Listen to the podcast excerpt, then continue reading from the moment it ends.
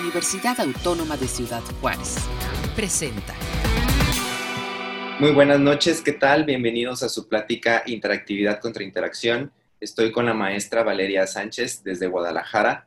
Un gusto tenerte, Valeria. Valeria es maestra en Generación y Gestión de la Innovación por la Universidad de Guadalajara. Ahí fuimos compañeros de, carrera en la maestría y, pues un gusto tenerte aquí. Eh, Valeria tiene experiencia en todo lo que vendría siendo la gestión cultural, está a cargo de, de este departamento en la Universidad de la ITESO. Entonces, este, pues es un gusto contar contigo, Valeria. Y la plática de hoy, básicamente vamos a abordar varios temas en lo que es esta cuestión de la interacción y la interactividad y qué tan lejos nos puede llevar eh, en esta época, sobre todo en esta época de pandemia y de crisis de salud, en donde todos de pronto tuvimos que abordar nuestro trabajo o eh, hacer todas estas actividades en modalidad en línea o a distancia. Entonces, ah, sabemos que hay unas que se pudieron traducir perfectamente, como lo es el trabajo de escritorio, el trabajo tradicional, estas juntas, por ejemplo, pero hay otras que no eh, convergen de la misma manera, ya que, pues bueno, hay otro tipo de elementos que, que ahí tienen una cierta interacción. Entonces, eh, pues básicamente vamos a comenzar esta plática con esta cuestión del streaming. Eh, en el caso de la música, me gustaría primero, antes que nada, mencionar que el streaming no es considerado como esta cuestión pensada de, para sacar eh, recursos. El streaming tradicionalmente, desde que iniciamos con este, eh, un poquito más de conectividad en Internet, un poquito más de velocidad para poder lograr este tipo de conexión, estaba pensado como una manera de promoción al artista. Eh, si hacemos un poquito de memoria, los discos era el elemento principal en el cual las disqueras o los labels este, o el mismo artista independiente lograba sacar eh, cierto ingreso, no mucho, la mayoría se los quedaba eh, pues esta compañía disquera, pero los utilizaban como medio de tarjeta de presentación, es decir, yo sacaba un material y lo vendía y entonces, eh, pues bueno, de ahí sacaba un poquito más de promoción para que fueran a verme en vivo. Entonces el streaming junto con los videos musicales van supliendo en esta era digital este proceso de sacar discos. A la venida de, estos este, catálogos como YouTube, este, Spotify, Amazon Music, pues entonces el artista ahora tiene un poquito más de posibilidad de ya no pensar en un álbum tal cual, sino en, música eh, determinada para ciertas estaciones del año, para ciertos eventos, para ciertas reuniones. Y esos streamings se vuelven también un elemento de promoción, en donde de pronto el mismo artista hace un cover quizá de su propio disco eh, de una manera reducida en su habitación, eh, que le permita conectar con el público, que le permita simpatizar con, con su audiencia y que de esta manera puedan ir a verlo eh, en vivo y puedan este, pensar en ir al festival. ¿Qué sucede ahora con la pandemia? Pues que entonces de pronto te cierran eh, todos estos conciertos, todos estos lugares, todos estos bares y los artistas lo primero que piensan es hacer un streaming. Cuando tienes al público eh, de cierta manera acostumbrado a que esto sea una cuestión gratuita y esta sea una cuestión de todos los días común, en donde tú tu atención está centrada en, tantas cosas y estás tan bombardeado de todos lados, desde Netflix, Amazon, este, vuelvo a YouTube, Facebook, hay infinidad de memes, hay infinidad de videos, de todo, en donde de pronto, si sale un streaming de un artista en esta época de crisis de pandemia, tratando de, llamar tu atención o de que consumas algo, pues vas a hacer un, un scroll, si no te llama la atención, muy, muy rápido. Entonces, hay que comprender ahí de, entrada cuál es el modelo de negocio del concierto y del músico actual y cómo se traduce esto al streaming, porque de entrada esta, esta conversión lógica que todo el mundo hizo de trabajar a distancia no va a aplicar a, la música. Este, Valeria, ¿tú, ¿tú cómo consideras esta cuestión del streaming esta, esta intención del artista de, ingresar a este mundo y tratar de sobrevivir en esta época.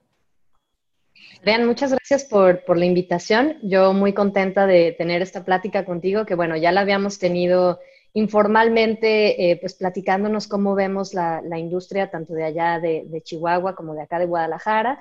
Y pues em, lo que hemos platicado eh, ha sido también eh, pues, ¿qué, pasa con estas maneras en las que estamos tratando de resolver em, pues, esta nueva necesidad, eh, tanto de seguir generando, de seguir creando, de seguir llevando la música al público, pero también cuando nos enfrentamos con los retos que, tenemos, tanto con las lógicas de consumo de las personas como pues, el reto de estar en medio de una pandemia global, ¿no? Entonces, muchísimas gracias por invitarme a platicar. Yo encantada de estar acá.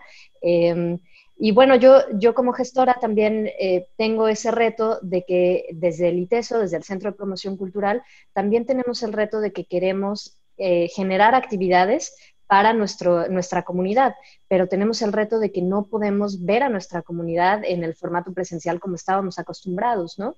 Em, yo, yo pienso y digo, me emociono mucho, entonces igual y empiezo a hablar muy rápido o de pronto son muchísimas ideas. En el momento en el que me vaya, tú me, me pones ahí un alto. Em, pero bueno, lo, lo, que platicábamos también en el formato informal de nuestras charlas era como este rango de atención que tienen las personas hoy en día, ¿no? Em, este rango de atención o attention span eh, lo, tienen tanto en, lo digital, que es veo algo y doy scroll, scroll, scroll, ¿no? Y lo tienen también en lo presencial.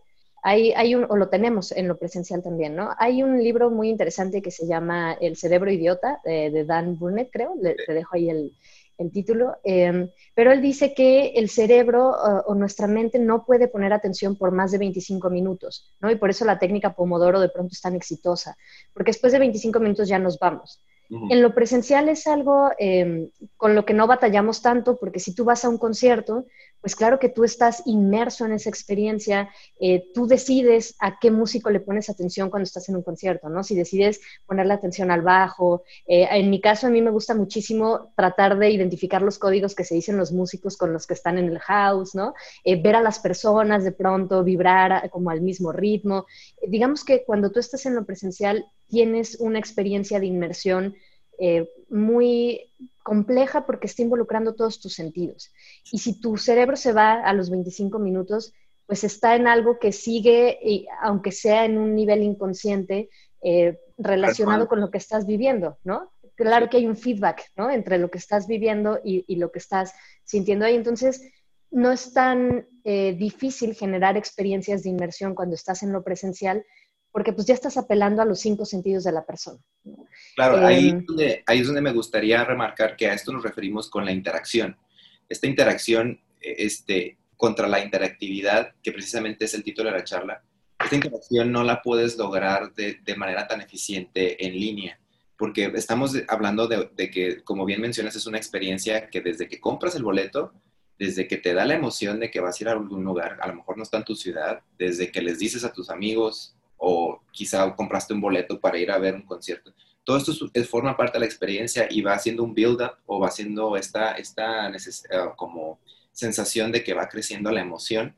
Que el momento en que llegas explota todos estos sentidos este, y cuando se sube la banda y toca el primer acorde, todo esto es una experiencia que si la reduces a una bocinita de celular o la reduces a una bocina de, computadora, pues híjole, este, ahí estás perdiendo gran parte de, esta experiencia que, creo que ahí no han comprendido mucho eh, los artistas y en su afán de, y en su necesidad de salir a trabajar, tienden a olvidar este, este elemento, como bien mencionas.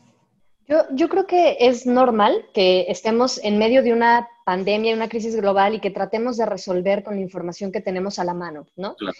El tema que yo creo aquí es que el Internet y lo que Internet implica es un mundo que ni siquiera hemos terminado de explorar bien. Es decir, nos tronó la pandemia cuando apenas estábamos eh, aterrizando en ese mundo eh, y aunque seamos millennials o nativos o lo que quieras, es un lenguaje y un código que no hemos terminado de entender completamente.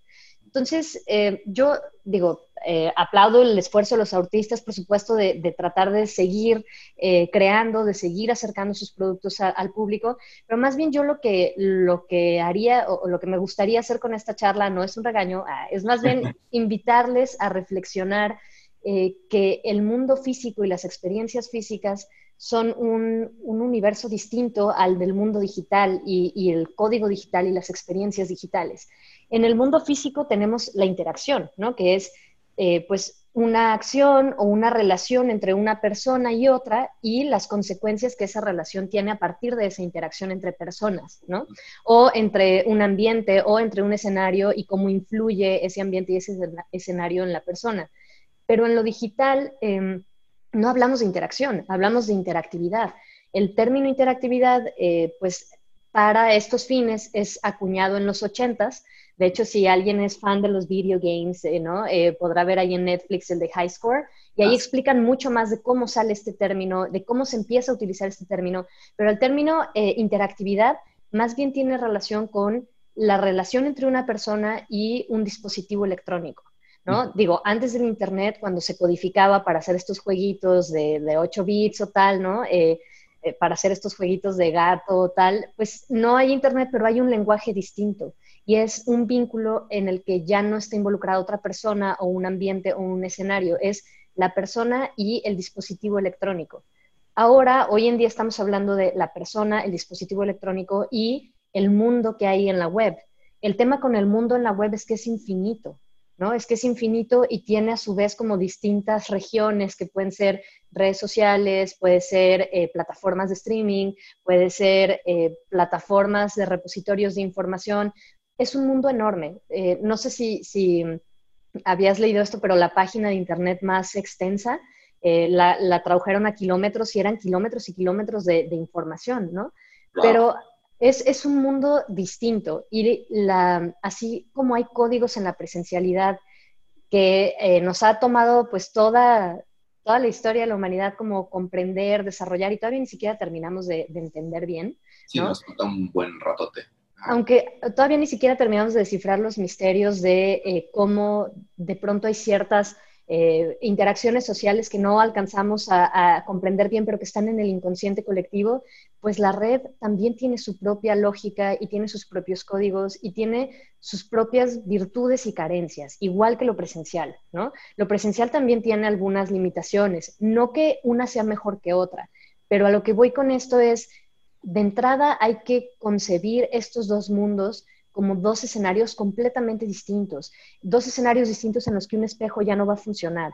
No va a funcionar que tú eh, hagas un live session increíble esperando generar esta eh, conexión que sueles tener en los conciertos presenciales, porque no es el mismo idioma, no es el mismo lenguaje y no está mal ni bien, simplemente son dos cosas distintas. Ahora, lo que ofrece la virtualidad o, la red con la interactividad, pues son otros esquemas que no hemos explorado en su totalidad, pero eso no significa que no puedan generar experiencias empáticas con las personas. Pero el poder diseñar experiencias de inmersión en uno y otro escenario pues por supuesto que implican mucho trabajo de diseño de experiencia y mucho aprendizaje y mucho conocer los dos contextos y a los públicos a los que nos dirigimos. Esto es, no es tan fácil como poner una cámara y enseñarme al mundo, ¿no? Porque ventanas a los mundos ya tenemos muchísimas. Y otro tema que aparece, que creo que es, es, un tema importante con el que los músicos y los artistas y la comunidad, independientemente de dónde están, sobre todo ahora que es global, compiten, es la más amateurización. ¿No? O sea, ya no, ya no hay nada más, ya no estás compitiendo con Shakira y sus videos musicales, estás compitiendo con muchísima gente que no es necesariamente artista, que lo está haciendo por hobby, pero que ya tiene acceso eh, y medios para subir también su propio streaming, ¿no? Ese, ese también es un tema que creo que estamos em, descuidando un poco o que tenemos que poner sobre la mesa cuando hablemos de generar experiencias en la virtualidad o en lo presencial? Sí, claro, es, es que es precisamente esta saturación de, de vamos a llamarlo, de, de, este, no quiero decir mercado porque no lo, no lo es tal cual, porque no generas un, ingreso fijo, pero de esta área, de, de esta ah, virtualidad, está saturado de, de videos de streaming de, gente, como bien mencionas, tanto amateur como profesional. Entonces estás compitiendo el espacio. Quizá un amateur, pues sus amigos lo respalden y no llega desde de ahí, ¿no? Y ya no pasa porque no tienes quizá esta agencia publicitaria detrás tuya metiéndole dinero para que salga sponsor en todos lados. Pero sí es verdad que el que sale aquí un poquito más perjudicado es el, el usuario, el consumidor, porque a él lo estás saturando de muchas cosas y a él lo estás cansando de cierta manera de ver todas estas personas tratando de llamar tu atención. Entonces volvemos a esta cuestión de, la atención que necesitas, realmente estás compitiendo por la atención de tu consumidor y es bien difícil asumir que, porque uno toca bien, quiera ya tener esta, esta facilidad de, ah, pues como yo toco súper bien, como este cuentito, ¿no? De que te van a descubrir y, te van a eh, firmar y te van a llevar a la fama. Y es más difícil ahora y entre más pasa el tiempo, como bien mencionas, conseguir equipo de calidad es muchísimo más sencillo y muchísimo más barato que, que hace 40, 50 años. Entonces eso facilita todavía más a que las personas que, a lo mejor tengan o no talento puedan subir su material. Ya de pronto tener tu música en Spotify no es algo tan exclusivo, ¿no? Ya cualquiera puede hacerlo. Entonces también ahí estás dentro de un mar de, cosas. Y luego vamos a agregarle una, un detalle más. Eh, no estoy seguro si en Spotify también lo tengan, pero en Amazon Music ayer descubrí que también puede ser streaming ahí. O sea, ya lo enlazaron con Twitch. Y Twitch, que inicialmente era para videojuegos, ahora lo están usando para hacer live sessions de música. Ayer estaba haciendo scroll nada más por pura este, diversión y de repente estaba un rapero solo en su cuarto con un micrófono haciendo beats. Le hacías eh, swipe y uno estaba dando clases de música en virtualidad. Le hacía swipe, otro estaba haciendo musiquita en piano de lo que le vayan comentando. Y así, entonces ya no nada más tienes la música que estaba dentro de Amazon Music, ahora tienes gente que está en live también ahí, y entonces es como una especie de, buffet inmenso de, de, artistas que dices tú, ay, ¿a quién le hago caso? ¿De qué me estoy perdiendo? Y entonces empieza este como bloqueo eh, de, tanta, eh, de tanta cosa y de los sentidos al usuario que dice, no, pues sabes qué, pues mejor me voy a lo que ya conozco y se va al artista que ya conoce y entonces pues ya a los que a lo mejor quieren la oportunidad se les va. Esto, esto vuelvo a lo mismo, tiene mucho que ver con, con este modelo de negocios, hablando como economista, de, cómo vendían y cómo pensaban la música y cómo lo quieren traducir en esta época. Y por eso a lo mejor siento yo, como bien mencionas, no es regaño, pero no es tan efectivo como quisieran que lo fuera, porque de entrada no estaba pensado para generar ingresos y ahora quieren que genere ingresos. Entonces es bien difícil. Te comentaba que existe una app que se llamaba Streamtime que es reciente y fue una de estas soluciones que, que las vendieron, sobre todo si tú ves la campaña de, de, esta aplicación, es una aplicación móvil, en donde en esta aplicación tienes streams de artistas conocidos mexicanos, obviamente son artistas con, con una este, representación, con una este, casa discográfica detrás de ellos y tienen un representante y todo.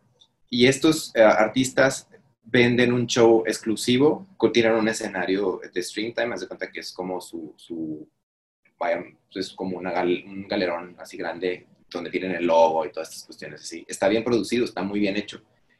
Y la idea de ellos es, ok, te vendo shows en stream de un precio de 150, 200 pesos y, este, y bueno, vamos a, a sacarlo por eh, App Store de Apple y Google Play.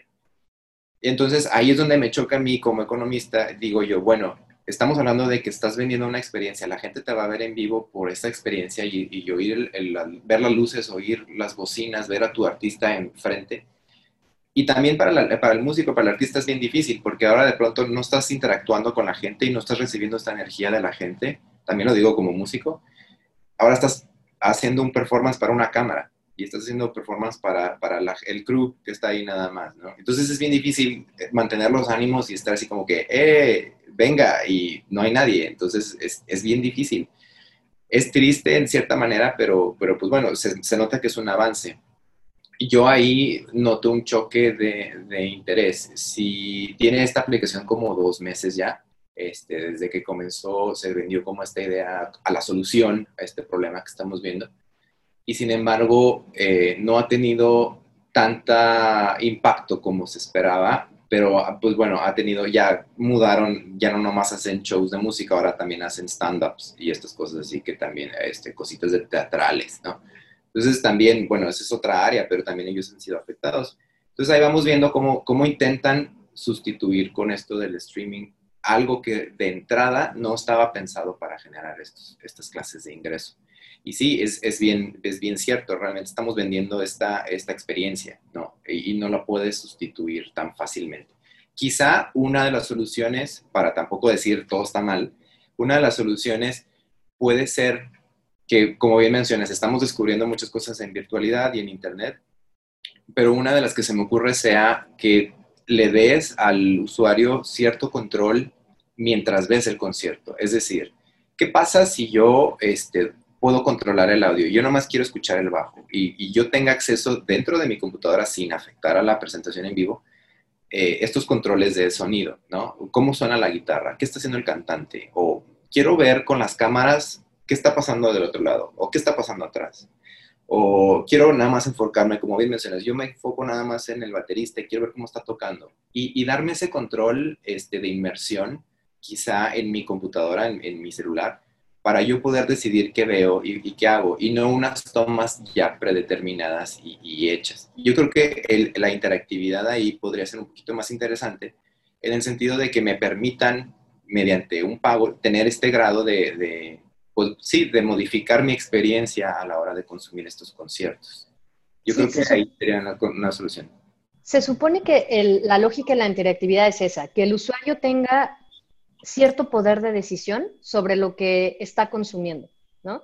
Em, a mí, la verdad es que yo entro un poco en, conflicto cuando los términos se usan mal. Para mí, el que me, vendan una obra de teatro en línea, a mí, no me parece una experiencia. ¿no? Eh, estoy contratando una obra de teatro en línea o estoy contratando un servicio de streaming para escuchar un concierto en línea, pero no es una experiencia, ¿no? Eh, experiencia sí tendría que ver con eh, cederle control al usuario. No hay experiencia interactiva si el usuario no está tomando decisiones para construir lo que sucede en la pantalla. Es decir, eh, hay, hay, ejemplos en Netflix también de, interactividad en audiovisuales. Bandersnatch de Netflix, por ejemplo, sí es un buen ejemplo de interactividad porque la misma película puede durar media hora para alguien o puede durar tres horas o puedes verla seis veces y va a ser distinta, ¿no? Pero ahí también eh, hay otros malos ejemplos. Eh, por ejemplo, la película de Kimmy Schmidt a mí me parece un mal ejemplo de interactividad porque te obligan a tomar las decisiones que ellos quieren que tomes. Y si tomas una decisión que ellos no querían que tomaras, te dicen, es que no estuvo bien y te regresan al mismo punto para que vayas tomando la decisión. Y es aburridísima, ¿no? Digo, a quien sea que le guste está padrísimo, pero es un buen ejemplo de cómo hacer interactividad mal. ¿No? Pero aquí hay, hay algo muy interesante que es, para que eso de Bandersnatch pudiera funcionar, ellos tuvieron que imaginar los posibles escenarios. No son escenarios infinitos, son limitados, acotados a un número de eh, escenas que tuvieron que grabar y la combinación de esas escenas es lo que se puede volver amplísimo dependiendo de lo que el usuario decida. Pero entonces es como lo tenemos que pensar las lógicas de interactividad. Tenemos que pensar posibilidades de escenario que se puedan combinar entre ellas para que el usuario decida cuál es la que quiere consumir, ¿no? Em, también en este tono de decir, no es que todo esté mal, ¿no? ¿no? es que todo esté mal, es que también hay que tenernos paciencia porque estamos atravesando un momento histórico complicado, porque pues no sé tú, Adrián, pero yo nunca había vivido una pandemia mundial que me mandara a mi casa, eh, pues tanto tiempo, ¿no? Entonces también hay, que tenernos paciencia de que no es nada más el, tema de la creación, de conectar con el otro, lo que estamos sufriendo. También a nivel inconsciente colectivo, pues hay muchísima inquietud, muchísima duda, muchísima incertidumbre y es normal que nos cueste trabajo procesar la información a la velocidad a la que usualmente la procesamos, ¿no? Entonces, yo, yo como para, para no regañar, ¿no? Y como para em, como para poner un poco sobre la mesa lo que hemos estado platicando, yo diría que ahorita nos, enfrentamos a cuatro retos. ¿no? El primer reto, que igual ya lo teníamos desde antes, es el rango de atención que una persona puede poner a algo que está viendo o algo que está procesando, tanto en lo virtual como en lo presencial. ¿no? Mm. El rango de atención es un factor que tenemos que tomar en cuenta. El segundo son las lógicas de consumo cómo están cambiando tanto a partir de la pandemia como a partir de eh, pues el hiperconsumo por contenidos que tenemos gracias también a las redes sociales, porque eh, claro que las redes sociales vinieron a cambiar muchísimo cómo consumimos y el tiempo en el que consumimos información, ¿no? Incluso los mensajes. Si antes era te mando un mail, me espero una semana que me contestes, ahorita es un WhatsApp y por qué me dejaste en visto, ¿no? El tercero sería pues el tema de la pandemia global que hay un montón de temas que nosotros no podemos controlar, que estamos a la expectativa y que tenemos más bien que estar muy atentos a ver cómo se desarrolla. Y el cuarto sería estos códigos inexplorados de la virtualidad. ¿no? O sea, yo creo que esos son los cuatro retos a los que les tenemos que poner atención. Eh, no digo que el streaming no sea la solución, digo que el streaming no es, o, solo el streaming no es la solución. o sea, el streaming, ajá, tendría que ir acompañado de una estrategia mucho más amplia para que efectivamente logre el efecto que queremos que logre, ¿no? Y para que ese... Ah, perdón. No, no, di, sí, sí, sí. como para que, que, lo logre, sí necesitaríamos tomar en cuenta esos cuatro puntos y ser atentos exploradores de los aires de nuestro tiempo, ¿no? Esto es poner mucha atención en qué quiere el público, porque esa es otra cosa. ¿Por qué necesito que me pongas atención a mí? Te tengo que decir algo importante, te tengo que decir algo que sí te signifique, tengo que decirte algo que, que te haga te haga sentir algo. No es nada más ven y escúchame porque quiero que me escuches. No es imponer mi voz sobre la tuya, ¿no? Es, es, tener un diálogo. Y a eso va la interacción y la interactividad, a tener diálogos con los usuarios con los que queremos conectar, ¿no? Más allá de, mírenme, soy súper cool, ¿no? E, eso, eso creo que sería, y lo podemos lograr siendo atentos exploradores de los aires de nuestro tiempo y escuchando a nuestra comunidad y a nuestros eh, colegas, ¿no? Eso. Claro. Sí, y sin descuidar esta cuestión de, de qué quiere, como bien mencionas, tu público, ¿no? Quizá si tú haces un streaming y de pronto tienes canciones que al público no le interesan mucho y quieren escuchar otro material, pues entonces ya también ahí estás quitándoles esa atención que quizá... Entonces, esta interactividad que todavía no lo hemos explorado, quizá también pueda partir desde ahí, darle a escoger al usuario qué quiere escuchar, ¿no? Y que él decida. Pero, pues bueno, ese grado de libertad, como bien mencionas, tiene que construirse en base a varios escenarios planear este concierto de tal forma de que tú escojas el playlist, ¿no? Por ejemplo, está la banda tocando y tú dices, tú, yo quiero escuchar tal canción. Y ahora la quiero escuchar de esta manera, ¿no? Que sería súper dificilísimo, pero imagínate que tienes de pronto una banda que está tocando normalmente como toca y lo no es que quiere una versión acústica y le picas que quiere una versión acústica y se acomoda en una acústica. Este grado de actividad es súper, súper este, interesante que a lo mejor sí se puede lograr un día, pero pues bueno, implica este, este trabajo previo detrás y no nomás eh, montarse, poner todo su equipo y ponerse a tocar, ¿no? Eso es, eso es una manera súper sencilla de, querer resolverlo.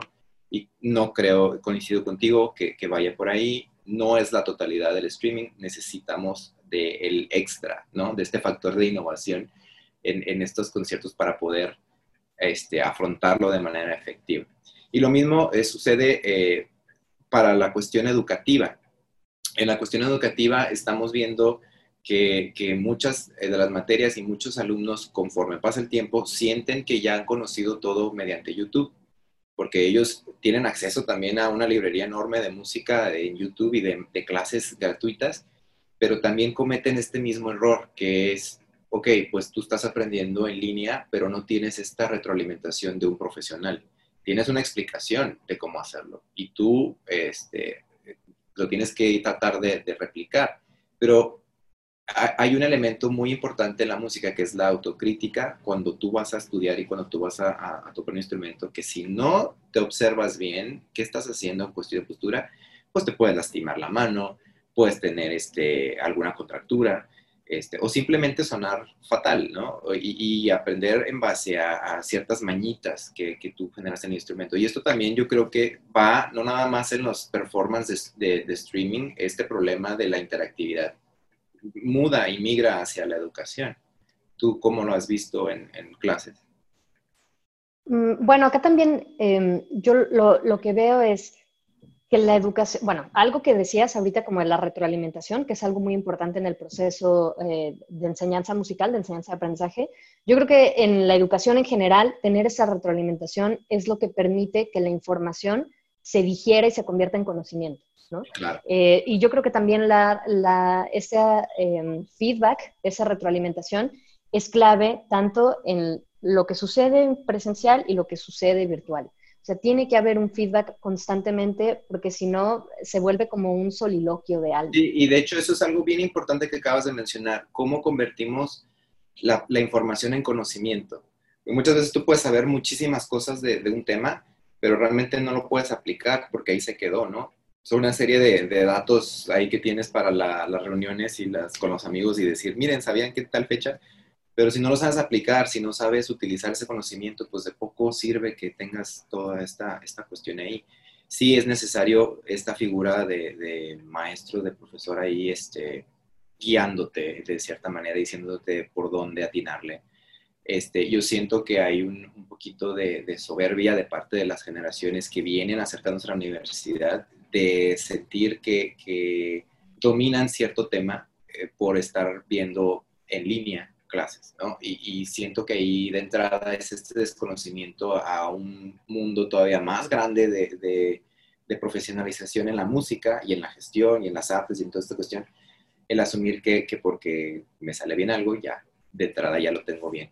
Y Yo siento que, van a sentir que esto ya es un regaño, Adrián. No, no, te creas. No, no, no, te creas. Es nada más este, comparar las dos partes, porque de entrada generalmente nunca se les dice nada a estas personas, este, se les asume y se les adopta en, en, la escuela y, y, se les guía, ¿no? Se les trata de guiar. Pero sí hay esta actitud que de entrada yo en lo personal lo, lo he estado observando y esto genera también a la larga deserción, porque esto es un problema que, que, también no nada más pasa en las cuestiones musicales, también pasa en otras carreras, que es, bueno, hay esta pregunta sobre todo en Estados Unidos. Si ahorita este, ya tengo toda la información en Internet, ¿de qué me sirve esta carrera universitaria? ¿no? Y esto es un problema que aborda no nada más la música, sino en general. Este, esta cuestión del streaming ya no nada más pasa este, a, la música de los conciertos, sino que al conocimiento. Y entonces de pronto surge esta pregunta de qué me sirve estar en lo presencial. Y volvemos a lo mismo, es que es esta cuestión de la interacción con el docente, esta interacción con tus compañeros de escuela, esta interacción con los, eh, ah, este, feedbacks que puedas tener de tus, compañeros músicos, de tus compañeros docentes, de la gente que a lo mejor tampoco tiene que ver con la música y te está escuchando y te va a decir si me gustó o no me gustó al momento y ahí, y puedes ver su reacción y puedes ver su, su energía. Y esto difícilmente se puede ahorita al menos este, sustituir mediante la virtualidad 100%. Entonces yo creo que ahí es súper importante remarcarlo, no regaño, ¿eh? Tengo una voz así, perdónenme, pero no es regaño, o sea, nomás estoy haciendo una observación no, no, ya, es, es, broma, es broma. No, pero yo lo, lo que considero aquí en, en, los procesos de enseñanza-aprendizaje en educación, que la educación es un tema que a mí me apasiona muchísimo también, como a ti, ¿no? Por eso estamos en instituciones educativas. Eh, yo creo que también el, el, tema de la educación ha tenido tantos giros y eso da para otras charlas que podríamos tener horas y horas. Sí, pero como sintetizando la, la idea, yo creo que los espacios de enseñanza-aprendizaje, teniendo a una persona, porque por lo general se busca que eh, los docentes o los profesores pues sean personas como una especie de ventana al mundo exterior o, a esa realidad como está afuera, ¿no? De, las instituciones educativas. Digamos que los docentes terminan siendo un puente o, o fungimos como un puente entre los conocimientos que tienen los alumnos y el mundo exterior, ¿no? Cómo se está procesando la información allá afuera y vamos haciendo este viaje juntos a que conozcan eh, pues nuestra visión también de ese mundo. Em, y como construir en colectivo. A mí me gusta mucho pensar en estos espacios de enseñanza-aprendizaje como construcción de conocimiento colectivo, en el que no es que el docente te imponga su visión del mundo, es que te platica un poco cómo, cómo están las cosas ahí y ya tú también tienes digamos, una ventaja porque estás teniendo acceso a esa información, ¿no? Sí, es Pero, un punto de partida, ¿no? Donde ya puedes tú mejorar la situación, quizá. Claro, y tienes este acercamiento que es distinto a si tú tratas de, digamos que la educación no es nada más información, también tiene que ver con eh, códigos culturales, tiene que ver con eh, relaciones sociales, tiene que ver también con los capitales, ¿no? Con capital social, capital cultural, capital económico, capital simbólico, tiene que ver mucho más allá de tener una sesión para escuchar a una persona hablar sobre tal tema. O sea, tiene que ver con otro tipo de procesos y otro tipo de lógicas que son fundamentales para que podamos lograr esto que decíamos, ¿no? De traducir la información en conocimiento. Y aquí tomo el ejemplo de Bandersnatch, ¿no? Eh, por ejemplo, si ya sé cómo lo hicieron, si ya sé que crearon distintos escenarios para que si le pico a me lleva a esto y eso desprende estas opciones, o sea, si yo me imagino cómo hicieron ese proceso, no es suficiente si yo me imagino que el streaming le funciona tal y yo trato de replicarlo, tampoco es suficiente. El que yo sepa cómo se están haciendo las cosas no significa que yo las pueda replicar y me funcionen igual. Tiene que pasar por un proceso de digestión, eh, por un proceso de sistematización de información para poder traducirlo en estrategias que a mí me funcionen, ¿no? El que yo sepa la respuesta de tal o cual no significa que yo necesariamente eh, clonando o plagiando esa estrategia pueda tener el mismo éxito que tuvo eso, ¿no? Y lo podemos ver también con los malos ejemplos sobre interactividad que puede haber en la red, o con malos ejemplos de presentaciones en vivo que, luego decimos como, ah, esto es un churro de tal cosa, ¿no? O le, intentaron hacer o wannabe o tal. No se trata de eso, eh, y yo creo que los procesos de enseñanza-aprendizaje además de que nos permiten tener este acceso a información, pues también nos permiten configurar nuestro cerebro para hacer ese tipo de eh, procesos cognitivos que nos permiten digerir la información y traducirla en estrategias funcionales para nuestros proyectos, independientemente de que sean. No voy a tratar de replicar lo que hizo Bandersnatch para mi concierto, tal vez, pero entendiendo por qué hicieron eso y por qué tomaron estas decisiones, yo puedo ver qué decisiones podría tomar con las piezas que tengo en mi tablero. ¿no? Eh, y yo creo que esa es la clave de, de, la educación hoy en día, que no es nada más tengo acceso a ver el video de YouTube de detrás de cámaras de tal cosa, es tengo un espacio y un momento en mi día para hacer estos eh, como procesos cognitivos y, transformar la información en conocimiento. ¿no? Yo creo que eso es, es, lo, que, lo que es importante de, de la educación hoy en día. ¿no? Sí, es que realmente pasamos de, de, de, este proceso de quizá acostumbrarnos en esta cuestión de educación de memorizar ¿no? y de, saber cosas por saber.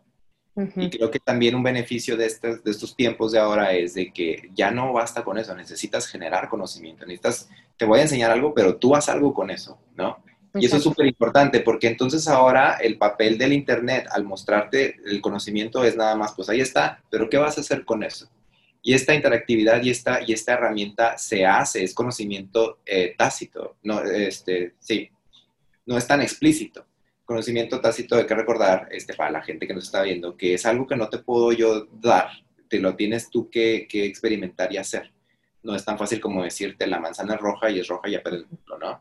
Es algo que tú desarrollas. ¿Y cómo lo desarrollas? Pues este, en base a esta interacción. Entonces, yo creo que es súper importante no descuidar esto y no perderlo de vista, este, ya para ir cerrando nuestra plática. Este, todos estos elementos son súper importantes. Eh, si los dejamos a un lado, si se nos olvida, si, si dejamos de darle la importancia que tienen, perdemos la esencia de lo que es tanto un concierto en vivo como un performance, como una clase de música. ¿sí? Entonces, si bien, volviendo un poquito a manera de resumir lo que estuvimos platicando, ciertas cosas como eh, juntas aburridas de oficina, tareas, correos, este, pláticas con, con maestros de cuestiones teóricas y, este tipo de charlas que como las que tenemos son posibles porque, pues vaya, no, no requieren más allá de la interacción de una plática y de, de, de vernos a la cara, hay otras actividades como las de naturaleza artística que, que, conectan con sentidos de una manera en la que inclusive el mismo espacio donde te encuentras está acondicionado para que, la, que tengas esta experiencia. Y de pronto si tú lo ves desde la sala de tu casa, por mucho que haya producción dentro de esa pantalla, pues no estás inmerso. Entonces ahí es un problema que no hay que olvidar. No hay que olvidar tampoco este, la cuestión del sonido, la cuestión de las luces, la, la cuestión de la emoción esta expectativa que se genera entre la gente misma que te está acompañando en el lugar, este nervio colectivo por, por ver al artista. Este, y de igual forma, en la clase, a lo mejor el nervio antes de entrar a tu clase de instrumento que no sientes este, en internet, eh, eh, el nervio este día del examen, eh, el nervio antes de tu concierto de titulación, etc. Es una serie de, de cosas que con la misma quizá por decir, con el mismo Internet no puedes sustituir, necesitas un elemento extra. Y es esta cuestión de planear, como bien mencionábamos, qué es lo que voy a hacer para que el, espectador o el consumidor de mi producto tenga esa experiencia lo más cercano que se pueda. Sabemos que pues nunca va a ser igual porque de entrada estás cambiando el formato, pero sí puedes sustituir ciertas cosas en base a, a estudiar qué hizo esta experiencia fuera tan, tan memorable como lo es Bandersnatch o como lo es este, otros medios de interacción. Lo sucede también mucho en videojuegos. Hay, videojuegos que te dan como 50 opciones de finales distintos y, depende qué hiciste o qué decisión o a quién le hablaste durante el trayecto, pues te arroja un, un resultado distinto. Y exploran. Entonces es esta cuestión de, a ver, me voy a regresar a ver qué sucede si hago esto. Y eso todavía creo que no lo hemos este, concebido de tal forma en, la música. Creo que es, un campo nuevo, entonces de entrada eh, eh, no nada más es pesimismo, sino también es oportunidad. Es oportunidad de abordar este campo y, y de generar ideas para que si este año eh, para todos fue pésimo, de aquí puedan surgir estrategias para en un futuro y quizá ser un complemento al concierto, porque no hay que olvidarnos de que esto algún día inevitablemente tiene que pasar esto es una experiencia que nos construyó a todos, que nos hizo adaptarnos ciertas cosas y que, bueno, este, de aquí estoy seguro que van a surgir muchas tecnologías y muchos cambios para, para beneficio de la comunidad artística. Y muchas gracias, Adrián, por invitarme. Yo, eh, pues de acuerdo con estas conclusiones, ya eh, te digo, de aquí siento que se desprenden muchísimos temas eh, que podríamos seguir y seguir y seguir por horas, pero lo, interesante sería invitar a, los alumnos, a quienes nos escuchan, a que reflexionen estos temas, si están de acuerdo, si no están de acuerdo, se vale también eh, eh, respectfully disagree, ¿no? O sea, se vale también y, cuestionarnos por qué algo me suena o por qué no me suena, o qué voy a hacer a partir de esto que me incomoda o que quiero experimentar, ¿no? Entonces creo que la, invitación sería esa, a, seguir proponiendo, a seguir creando, eh, pues ahorita no, no hay nada que perder, ¿no? Entonces, pues bueno, eso, eso sería la invitación y de verdad muchísimas gracias Adrián por, por invitarme. Yo encantada de, acompañarles y pues ahí eh, para la siguiente ya, ya estaré dispuesta a ver qué, qué tema seguimos debatiendo. Claro que sí, Valeria. Muchas gracias por, por eh, acceder a esta plática, a esta charla súper interesante. Esperamos tenerte después en, en, alguna otra semana de la producción o algún evento que tengamos. Y pues también igualmente decirte que acá en la UACJ tienes tu, tu casa. muchas gracias, Adrián. ¿Sale? Bueno, muchas gracias. Esto ha sido todo por nuestra parte. Esperemos lo hayan disfrutado. Y pues bueno, nos vemos a la próxima. Este fue un programa de la Dirección General de Comunicación Universitaria de la Universidad Autónoma de Ciudad Juárez.